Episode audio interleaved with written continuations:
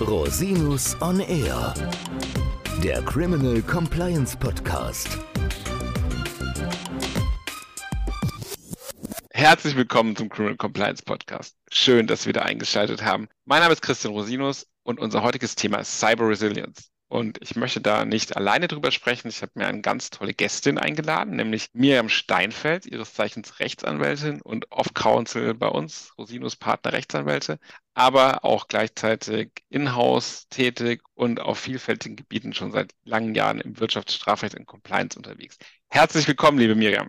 Hallo, lieber Christian. Danke, dass ich auch da sein darf. Ja, so schön, dass wir mal einen Podcast zusammen machen. Freue ich mich besonders. Und vielleicht magst du dich unseren Hörerinnen und Hörern mal ganz kurz vorstellen.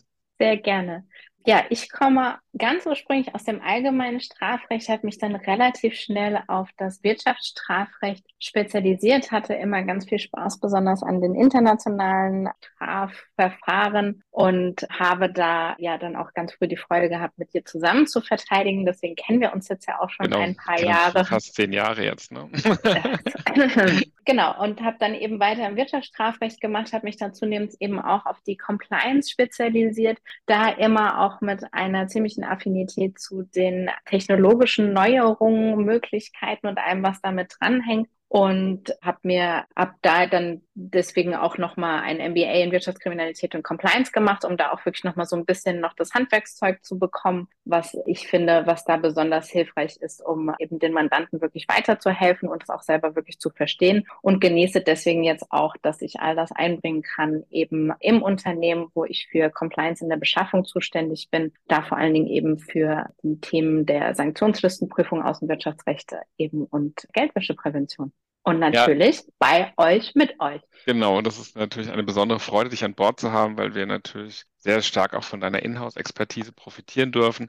Die Themen sind ja virulenter denn je. Sanktionsthemen, Geldwäsche beschäftigen unsere Mandantinnen und Mandanten ja auch in ganz erheblichem Maße. Aber nicht nur das, du bist ja auch wahnsinnig IT-affin und kennst dich wirklich sehr gut aus mit dem Thema IT-Compliance, auch in Cyber Security. Und wir haben ja die Tage mal gesprochen, was da so alles ansteht und mit was wir uns da beschäftigen müssen, auch gerade in der Compliance-Beratung von hochsensiblen Bereichen. Und ich denke, wir sollten uns wirklich mit dem Thema auch hier im Podcast nochmal näher beschäftigen. Deshalb haben wir gesagt, wir reden mal über Cyber Resilience. Der Begriff ist offenbar in aller Munde, aber vielleicht erklärst du ihn mal für unsere Hörerinnen und Hörer, was das überhaupt bedeutet und wo das herkommt. Sehr gerne. Also wir kennen natürlich alle erstmal die großen Themen wie Cybercrime und Cybersecurity. Ich persönlich sehe die Cyber Resilience nochmal als eine Fortentwicklung der reinen Security, weil ja die Security wirklich nur ein rein, ich sag mal, reaktives oder wirklich so ein Ticking the Boxes ist im Sinne der Compliance. Die Resilience geht darüber hinaus. Die Resilience will wirklich, dass man nicht nur das Notwendige tut, sondern sich auch wirklich die Frage stellt, okay, und was passiert, wenn wir einen Vorfall haben? Wie schnell können wir wieder weitermachen? Wie schnell kommen wir wieder auf die Beine? Wie lange sind unsere kritischen Ausfallzeiten? Für was müssen wir entsprechende Szenarien schaffen? Wie können wir hier die Risiken überwälzen? Was können wir alles tun und eben nicht nur, wir gucken mal, dass wir da eine Firewall haben und irgendwelche Policies zu BYOD, also wer welche Geräte mitbringen darf oder nicht, sondern dass es wirklich eben darüber hinausgeht, dass das Unternehmen wirklich seinen Fortbestand sichern kann, eben durch diese Resilience und nicht nicht nur reine Security. Und damit ist beides so die Gegenseite zum Cybercrime eben. Vielleicht erklärst du mal ganz kurz Cybercrime. Was würden wir darunter fassen? Also Cybercrime, wenn wir ganz ordentlich uns das angucken wollen, dann sehen wir, es gliedert sich in zwei Bereiche. Das eine ist Cybercrime im engeren Sinne, das andere ist Cybercrime im weiteren Sinne. Cybercrime im weiteren Sinne ist wirklich nichts anderes als das, was wir schon immer kennen, gesehen haben und uns als Juristen oder auch weitere Personen im Bereich der Kriminalitätswissenschaften mit beschäftigt haben. Das kann einfach nur ein Betrug sein, der jetzt halt auch irgendwie mit technischen Mitteln begangen wird. Also ob ich jetzt jemanden am Telefon anrufe und eben sage, ich mache da den Enkeltrick, und versuche darüber eben mir Geld zu ergaunern oder ob ich halt eben anrufe und sage, ich habe irgendwie den neuesten Fake-Coin und Leute mögen da jetzt bitte anlegen. Das ändert an der Sache nichts, ja, auch wenn das eine dann halt eben, weil es halt eben um eine angebliche Kryptowährung geht, vielleicht irgendwie ein bisschen mehr schick klingt, aber am Ende bleibt es halt einfach das Gleiche. So. Ich finde es, find es lustig, dass du gesagt hast, für immer oder schon immer, wenn ich an meine Anfangszeit zurück erinnere, als Referendar oder als Student sozusagen, da war ich in Kanzleien, die hatten einen Internetzugang in der Bibliothek und sonst nichts. und es gab noch keine Smartphones und so. Und so lange ist es auch noch nicht her. Knapp zwei Jahrzehnte, sage ich immer. Und insoweit ist es tatsächlich auch trotzdem eine neue Entwicklung, dass man eben mit diesen Mitteln kriminelle Handlungen begehen kann. Auf der anderen Seite haben wir uns schon so dran gewöhnt, weil es halt alltäglich ist. Ne? Wie viele Fälle haben wir auch jetzt in der Kanzlei ja. schon behandelt zu dem Thema? Ja, ja. Es ist leider sehr stark also, verbreitet. Es ist allgegenwärtig. Ich meine, was natürlich ist, du hast halt eine viel bessere Skalierbarkeit. Deswegen hast du halt auch mehr. Ne? Also früher konntest du dann eben vielleicht sogar die Anrufe noch nicht mehr übers Telefon machen. Dann musstest du dann von Tür zu Tür ziehen, damit die Leute irgendwelche Verträge unterschreiben oder irgendwas machen, einen Staubsauger kaufen, den es dann nie gab.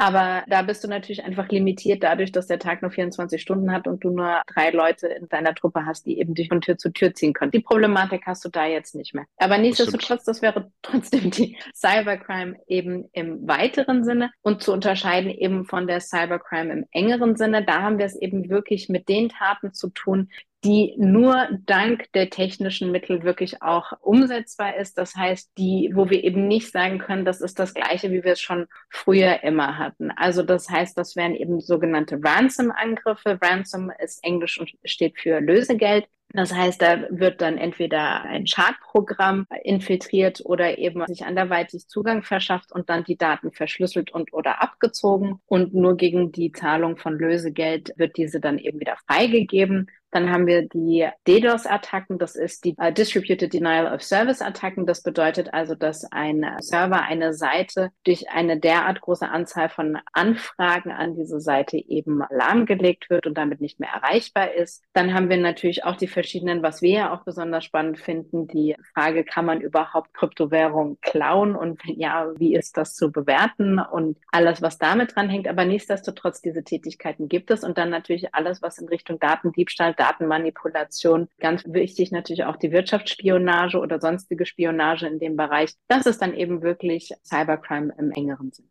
Und wie kommen wir jetzt von Cybercrime zu Cyber Resilience? Also die Unternehmen sind ja Opfer möglicherweise von Cybercrime. Da ist es ja auch so, dass natürlich auch die Ermittlungsverfahren stark angestiegen sind. Auch die Aufklärungsrate hat sich da ja auch signifikant verbessert. Ne? wenn ich es richtig mhm. sehe. Aber wir haben immer noch das Problem sozusagen, dass die meisten Fälle ja nicht aufgeklärt werden können. Absolut. Also hier würde ich auch sagen, und deswegen ist das auch für mich von meinem Verständnis her der gesamte Bereich der Cyber Resilience gehört in und mit der Compliance zusammen. Denn auch hier wieder ist die allererste Frage oder die allererste Maßgabe, die ich erfüllen muss, ist einfach eine Risikobetrachtung. Was ist mein persönliches Risiko? Wir sprechen jetzt bei der Cybercrime im Moment ganz besonders von dem sogenannten Big Game Hunting, also einem Begriff, der aus der, in Anführungszeichen, Safari-Sprache entlehnt ist. Das heißt, dass dort also ganz viele Ressourcen und Energie darauf ausgerichtet ist, die ganz Großen in die Knie zu zwingen und da natürlich dann entsprechend viel Geld mitmachen zu können.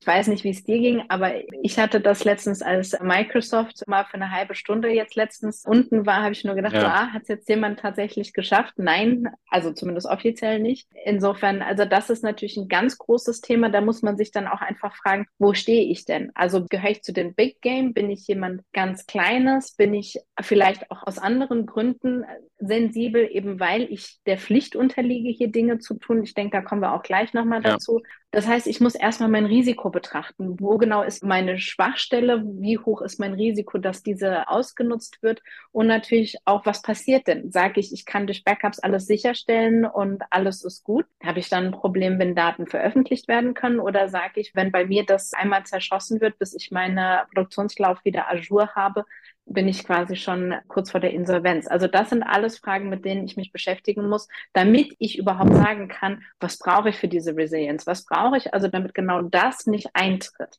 Aber vielleicht kannst du mal ganz kurz erklären, was sind denn die Rechtsquellen? Also diese Risikoexposition oder die Risikoanalyse hängt ja auch stark damit zusammen, in welchem Rechtsrahmen bewege ich mich überhaupt oder was ist meine Verpflichtung? Es gibt ja Pflichten, die für spezielle Risikobereiche gelten. Es gibt ja auch Pflichten, die allgemein gelten. Also wie kann ich da differenzieren und wo weiß ich dann als Unternehmen, wo ich mich einzuordnen habe?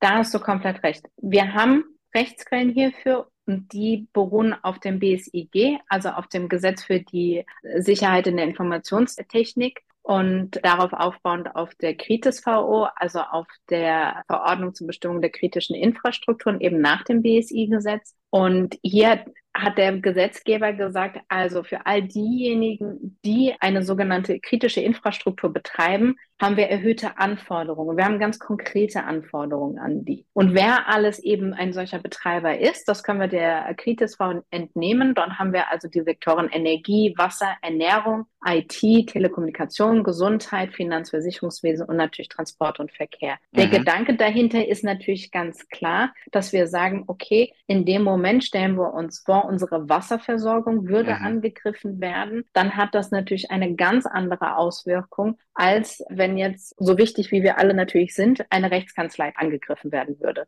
Das mhm. heißt also, die Kritis macht da einfach nochmal einen Unterschied und hat dementsprechend auch ihre Anforderungen. Das heißt also, jetzt müssen wir wieder in ein anderes Gesetz springen, nämlich ins BSIG. Wenn wir in den 8a BSIG reingucken, dann sehen wir da also Betreiber der kritischen Infrastruktur. Hier also der Verweis auf die Kritis-V die sind eben dazu verpflichtet, ihre angemessene organisatorische und technische Vorkehrung zur Vermeidung von Störungen zu treffen. Und hier sind eben auch die vier Kernwerte, Kernprinzipien der Informationssicherheit drin, nämlich die Verfügbarkeit, Integrität, Authentizität und Vertraulichkeit der IT-Systeme. Und diese Betreiber haben dazu auch noch, das steht im Absatz 3 vom 8a, haben eben auch die Pflicht nachzuweisen, dass sie ihren Pflichten entsprechen und das alle zwei Jahre. Ja, und vielleicht kannst du mal zwei, drei Beispiele nennen, wer unter diese Pflichtung fällt, dass welche Unternehmen da besonders aufpassen müssen.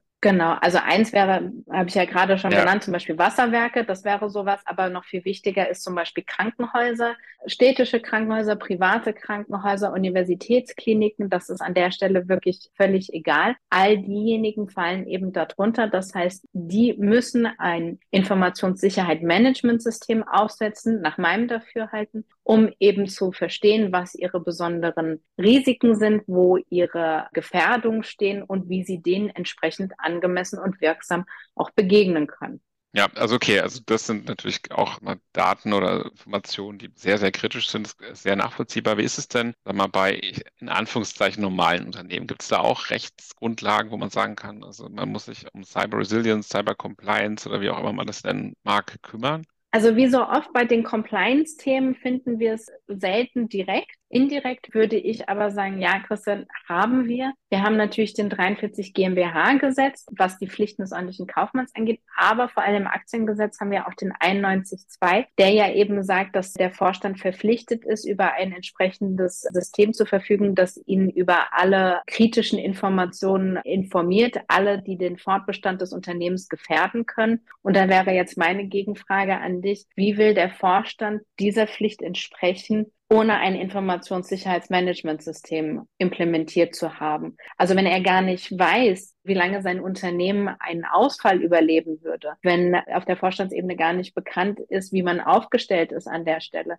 Gerade heutzutage, frage ich dich, wie will man dann noch guten Gewissens behaupten, dass man dieser Pflicht entsprochen hat? Also deswegen würde ich sagen, ganz klar, ja, diese Pflicht gibt es. Sie ist als solche noch nicht explizit normiert. Natürlich, das muss man an der Stelle sagen, hier auch wieder Branchenunterschiede. Wir haben natürlich von der BaFin auch entsprechende Vorgaben, also was wir alle aus der Maris kennen. Es gibt auch die B BAIT. Das sind dann nochmal Vorgaben eben genau für den Bereich. Und hier haben wir auch seit der letzten Änderung eben auch die Pflicht, ein Cyberabwehrzentrum eingerichtet zu haben, damit eben auch der Traffic, also auch die möglichen Angriffe eben in Echtzeit beobachtet werden kann. Also das, also das heißt, das wären jetzt für speziell regulierte Unternehmen wie genau. Finanzdienstleister, Versicherungen, genau. solche da haben wir das, äh, der ja. Aufsicht unterliegende Unternehmen. Ja, genau. Also das heißt, es gibt eben die Spezialregelungen für aufsichtspflichtige oder besonderen Gefahren ausgesetzte Unternehmen und es gibt die allgemeinen Compliance-Regeln für den klassischen Mittelstand, der sozusagen nicht reguliert ist. Genau. Das heißt, wie so oft, es gibt eine gewisse Zerfledderung in der gesetzlichen Grundlage und wir müssen uns auf allgemeine Grundsätze zurückziehen, sobald wir quasi im, im normalen Corporate-Bereich uns bewegen. Was ist denn der Ausblick? Die EU, habe ich verstanden, arbeitet ja auch gerade an einer Verordnung. Wie wird das weitergehen, das Thema? Also gerade das Thema Cyber Resilience wird immer wichtiger werden und dort auch weiter raumgreifend werden. Also wir sollten uns klar machen, dass die EU-Regularien beispielsweise für die Produkthaftung aktuell überarbeitet werden. Auch die sehen zukünftig Schäden aufgrund von fehlerhafter künstlicher Intelligenz oder eben auch entsprechende Schwachstellen vor. Ähnlich geht der Cyber Resilience Act vor. Das heißt, all diese Themen werden zunehmend adressiert werden und dann natürlich auch bei uns in die Gesetze Eingang finden. Und das ist dann wiederum in Anführungszeichen schön, weil es diese Zerfledderung entgegenwirkt. Ne? Weil dann ist es nicht mehr die Frage, bin ich jetzt im Bereich der Gesundheitsvorsorge kritisch oder bin ich vielleicht BaFin reguliert, sondern dann wird einfach klar sein, wenn ich ein Produkt auf den Markt bringe, was eben auch diese IT-Komponente oder in Anführungszeichen Internet-Komponente hat, dann muss ich auch hier dafür Sorge tragen. Also mhm. deswegen ohne Cyber Resilience, denke ich, wird es nicht gehen. Und auch noch ein weiterer Punkt, der natürlich auch ganz wichtig ist, die Ransom-Angriffe, die wir in der letzten Zeit gesehen haben, sind meistens dahingehend geendet, dass nicht mehr Lösegeld gezahlt wurde, weil eben solche Lösegeldzahlungen auch einfach rechtlich, ich sage jetzt mal, problematisch sind, ne? weil ich mache hier einer kriminellen Vereinigung, wende ich Gelder zu. Das ist nicht ganz einfach. Viele Versicherungen weigern sich auch mittlerweile, das zu tun. Und andersherum, die Schäden, die durch einen solchen Angriff entstehen, auch hier habe ich natürlich als Unternehmen einen schweren Stand, wenn ich nichts dafür getan habe, all das zu verhindern. Also auch nochmal die Frage, wie sieht es denn aus für diejenigen, die nicht reguliert sind, wo wir uns nur auf die allgemeinen Grundsätze beziehen können, ist das meiner Meinung nach auch ein ganz wesentlicher Aspekt. Wenn ich hier keine Vorkehrungen zum Schutz, zur Wiederherstellung, zur Kontinuität meines Unternehmens getroffen habe, dann wird es natürlich auch später, egal wie ich versichert bin, schwierig werden, da wieder mehr oder weniger an den Ausgangspunkt zurückzukommen. Ja, also das ist auf jeden Fall ein Feld, da wird man sich in Zukunft sehr intensiv mit befassen müssen, weil eben genau diese Themen drohen. Jetzt hast du auch das Thema Strafbarkeit von Lösegeldzahlungen angesprochen. Ich glaube, das heben wir uns mal für einen neuen Podcast auf. Das ist ja durchaus komplex und ja, ich bin da auch der Meinung, dass das nicht strafbar sein kann eigentlich, aber ja, da gibt es aktuell eine Diskussion. Deswegen, da können sich unsere Hörerinnen und Hörer gerne mal gesondert drüber erkundigen und werden da sicherlich auch mal irgendwas dazu machen zu dem Thema. Ganz herzlichen Dank, liebe Miriam. Das, äh, wir sind schon am Ende. Es war wie immer spannend, was du zu berichten hast und ich hoffe, liebe Hörerinnen und Hörer, es hat Ihnen auch Spaß gemacht. Vielen Dank, Miriam, dass du da warst. Sicher nicht das Herzlich letzte Mal. Gerne. Wir haben ja dann noch ein kleines Paket vorbereitet, welche unsere Hörerinnen und Hörer mal darauf neugierig machen und das werden wir aber zu gegebener Zeit verkünden. Ja, vielen Dank. Und ich verlinke natürlich die Kontaktdetails von Frau Steinfeld in den Shownotes. Da können Sie jederzeit sich bei Fragen an Sie wenden. Falls Sie Fragen an mich haben, gerne unter info at rosinus-r.com. Bis zum nächsten Mal. Ich freue mich auf Sie. Tschüss, Miriam. Danke. Tschüss. Danke dir. Der Podcast stellt lediglich einen allgemeinen Überblick über rechtliche Themen dar und ersetzt selbstverständlich keine Rechtsberatung zu konkreten Fragestellungen im Einzelfall. Bei Fragen wenden Sie sich an Rechtsanwältinnen und Rechtsanwälte Ihres Vertrauens, natürlich auch gerne an uns. www.rosinus-on-r.com oder unter www.rosinus-partner.com.